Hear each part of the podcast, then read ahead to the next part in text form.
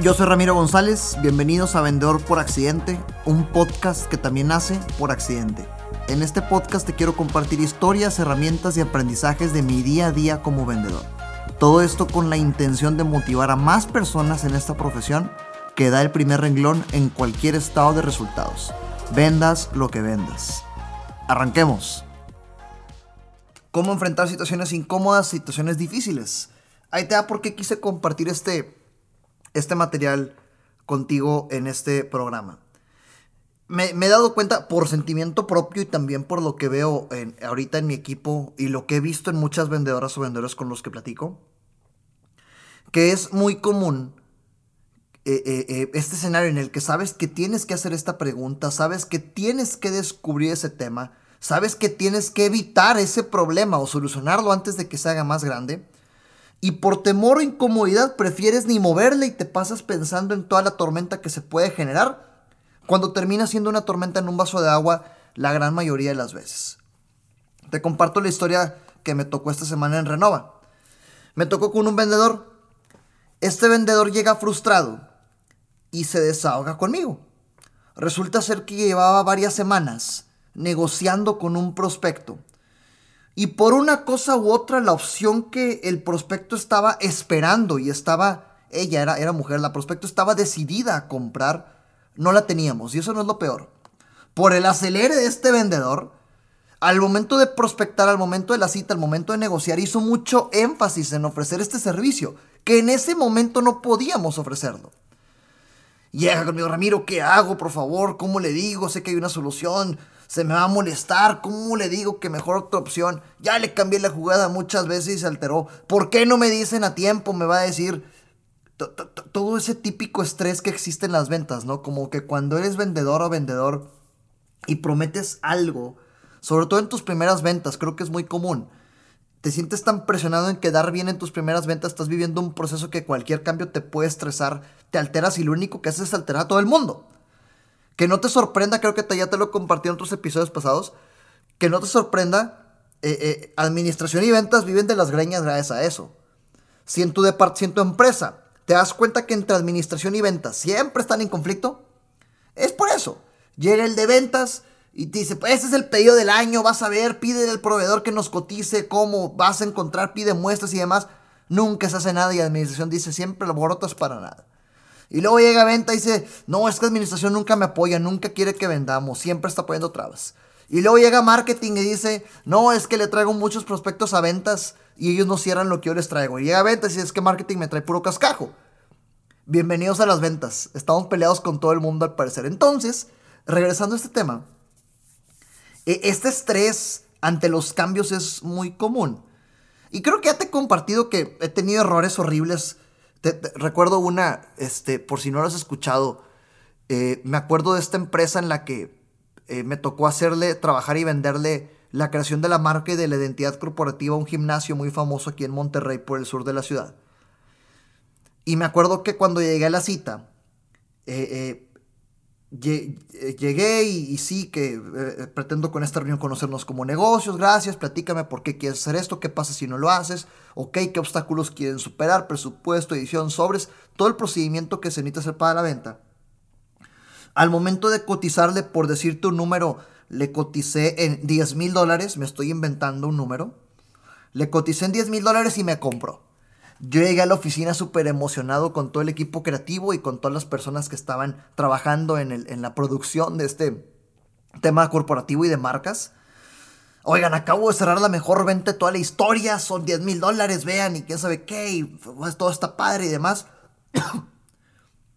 y, y, y luego me, todos emocionados, y cuando reviso con la persona de finanzas la venta, resulta que no solo estaba tablas, sino números rojos.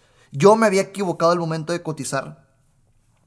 Y era insostenible manejar el mismo precio, los 10 mil dólares. No solo eso, teníamos que aumentar el valor a unos 20 mil dólares, fácil al doble. Y lo peor es que la otra persona ya había hecho temas administrativos, el prospecto, para sí, sí hacer el proyecto con nosotros. Total, Duré como tres días estresado en qué le voy a decir, cómo es posible, todavía tengo tiempo, pero no, tengo hasta el jueves, es lunes, ¿cómo le voy a decir? Ya perdí la venta, ya la regué, se me va a molestar. La tormenta en un vaso de agua. Lo mismo, la tormenta en un vaso de agua. Por fin me decido a hablarle, por fin me decido a, a echarle un grito, no me contesta. No solo no me contestó, sino llamada tras llamada tras llamada. No me contestaban. Hasta que se me ocurre enviarle un correo y le digo, este, por favor, espero me puedas llamar en el asunto. Y, necesitamos hablar. Fue un asunto así, este matón, quisiera que me hablara. Estimado cliente, lamento ser el portador de una muy mala noticia. Por favor, llámame cuando veas esto. Envía el correo, ¿cuánto crees que le tomó al cliente regresarme la llamada así? Yo creo que fue menos de un minuto para que me llamara y yo no me lo esperaba. Y pues no sé qué hacer, ya me regresó la llamada. Ramiro, ¿qué pasó? Estaba en una reunión, cuéntame, ¿qué, fue lo que sucedió? Y ahí, no, ¿sabes qué? Voy a cambiar el nombre también. se llama Federico, este, este, el cliente, ¿verdad? Para temas de privacidad. Federico, no sé ni por dónde empezar. Dime, Ramiro, por favor. Llevo tres días pensando sin dormir en cómo decirte esto y nada más no puedo. Por favor, Ramiro, lo vamos a arreglar, dime. Fíjate cómo ya se hizo mi aliado. Resulta ser que me equivoqué en la propuesta. Y cuando te presenté el escenario por 10 mil dólares, hubo un tema que me falló. Y no solo eso, tendremos que llegar a 20 mil dólares. Entiendo si esto se sale de la expectativa del acuerdo que hemos llegado. Solo hablo para darte la cara. No, hombre, Ramiro, te la bañaste, pensé que iban a quebrar, ya te iba a depositar, me encanta lo que ustedes hacen, eso se arregla, no te preocupes, vamos a reunirnos, platicando se arregla la gente. Me rescató. Fui a la reunión, terminamos llegando a un acuerdo medio, pero sí se vendió el proyecto. A lo que hoy es, ve cómo este estrés es muy natural que cuando llegan estas situaciones incómodas a nuestra mente, como vendedoras o como vendedores, hacemos una tormenta en un vaso de agua y nos complicamos y es el apocalipsis. Y o nos emocionamos cuando una venta promete ser y movemos hielo, mar y tierra en el departamento administrativo para que no se haga nada. Entonces, primer aprendizaje de esto, tranquila, tranquilo, las emociones fuera, vamos a analizar el caso. Fue lo que le dije a este vendedor. A ver, relajado. Siempre que tengas que enfrentar una situación incómoda o difícil, plantea el escenario contando la historia de alguien más. Y cómo en esa historia si llegaron a una solución. Entonces, en ese momento, vendedor, no se trata ni de ti, vendedor, ni de ella como compradora. Se trata de otro cliente, en otro momento, que pasó por una situación muy similar y encontró una alternativa que le favoreciera. ¿Cómo, Ramiro? ¿Cómo le digo eso? Le digo, ok, cuéntame el caso. Y en ese momento se me ocurrió, ¿por qué no le dices esto? Oye, Sofía, sucedió algo. Y antes de traerte un problema quise encontrarte soluciones.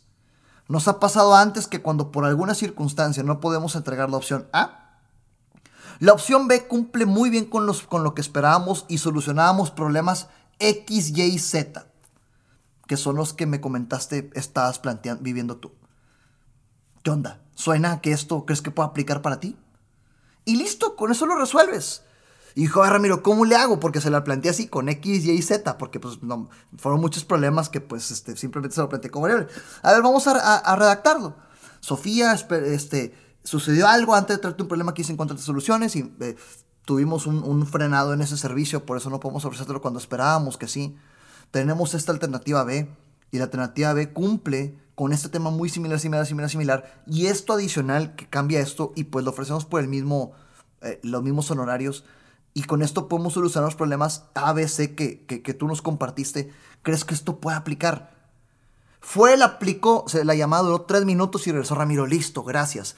Una llamada de tres minutos para un problema que se hizo una tormenta en su mente durante tres horas. Date cuenta cómo podemos indagar tanto en un problema durante tres horas, arruinar nuestra mañana, para que una llamada quede. Tan sencillo como rebotarlo con alguien, cómo puedes plantear esta historia. Así le llamamos a esto, una historia de terceros. Una historia de terceros es transmitir una preocupación contando la historia de alguien más. Transmitir un problema, una preocupación, algo, algo que quieres que suceda, algo que quieres evitar que suceda o que estalle, contando la historia de alguien más. Entonces, ante cada problema, situación incómoda, compartes tú esta preocupación contando la historia de un tercero y liberas la presión. No es ningún personaje de los involucrados. No eres tú, prospecto, no soy yo. Es lo que me pasó con otra persona y mira cómo se parece a tu caso. No impones. Y si tu prospecto cliente encuentra la solución después de esta historia, fue ella, fue él. Ellos dieron, oye, tu historia me hizo pensar en esta solución. Por lo tanto, ya no es imposición y, nadie discute con sus propios argumentos, como te lo he platicado en otros podcasts. En el momento en el que la decisión cae en la mente de tu prospecto es la mejor decisión de todas porque la voz favorita del ser humano es la propia. Si tú llegas y le impones, te conviene el producto ve porque esto, esto, esto, únicamente estás tratando de meter un pensamiento en la mente de alguien más, tratando de, estás generando un problema en donde no debe haberlo. Pero si cuentas una historia y logras que la otra persona se identifique con esa historia, ella encontró la solución con la historia que tú maquillaste y listo, llegaste a la solución del problema. Historia de terceros ante cada problema o situación incómoda, comparte la historia de alguien más para que se libere la presión y cómo en esa historia sí llegaron a una alternativa y con eso la otra persona se va a identificar con la solución que estás planteando en la historia de alguien más. Ahí te un ejemplo más. Eh, para cuando te toque, y con este ejemplo cerramos, un episodio cortito, yo creo que fue un caso que, hizo, que quería compartirte por un tema hace unos tres días que me tocó ahí en Renova precisamente, y dije, wow, este es un tema muy rico para el podcast. Imagínate que tenemos un cliente acelerado. Es el cliente típico que llega contigo y antes de ver detalle ya quiere muestras, ya quiere invertir en materia prima, ya quiere, ya quiere alguna prueba de concepto o invertir en un escenario de prueba para, para, para avanzar, ir avanzando muy acelerado. Antes de que el prospecto califique, antes de que tú te des cuenta si realmente es digna o digno, tanto técnicamente como comercialmente, de invertir tiempo. Ahí está excelente aplicarlo. Oye, prospecto, hay algo que me preocupa. La última vez que por aceleración mía avanzamos a la realización de muestras sin antes revisar detalles de presupuesto, lo que terminó pasando es que únicamente invertimos tiempo en un prototipo que al final no embonaba y no, y no, embonaba con la necesidad final de nuestro cliente. Y únicamente perdimos tiempo. ¿Por qué no hablamos primero de este tema? ¿Por qué no indagamos primero en el tema del presupuesto? Y ahí está. Estás evitando que un problema explote, se detone antes de que aparezca cuando ya detectaste que tu prospecto es acelerada o acelerado, contando la historia de alguien más. Y ojo, mucho importa el qué dices, pero más el cómo lo dices. Date cuenta de ahorita cómo lo actué. Eh, te lo repito, prospecto, hay algo que me preocupa. La última vez que por aceleración mía avanzamos en la realización de muestras, sin antes revisar detalles de presupuesto, solo invertimos en un prototipo que no embonaba con la necesidad final. Solo invertimos. Fíjate cómo esto funciona. Ten en mente que la tonalidad si te toca hacerlo por teléfono y el lenguaje corporal es el que vende. Historia de terceros. Transmite una preocupación tuya, arregla preocupaciones tuyas, contando la historia de alguien más para liberar la presión. En la conversación no es tu cliente, no eres tú. Y si al final hay una idea por parte de tu cliente o tu prospecto, decía de ellos gracias a una historia que tú maquillaste. Siempre libérate de problemas contando la historia de alguien más. Hasta la próxima, siguiente episodio de Vender por Accidente. Recuerda que nada de lo que escuchaste aquí sirve de algo si no lo ejecutas. Gracias por escucharme, comparte para llegar y motivar a más personas. Sígueme en redes sociales como arroba Ram González A, en Facebook, Instagram, YouTube y LinkedIn.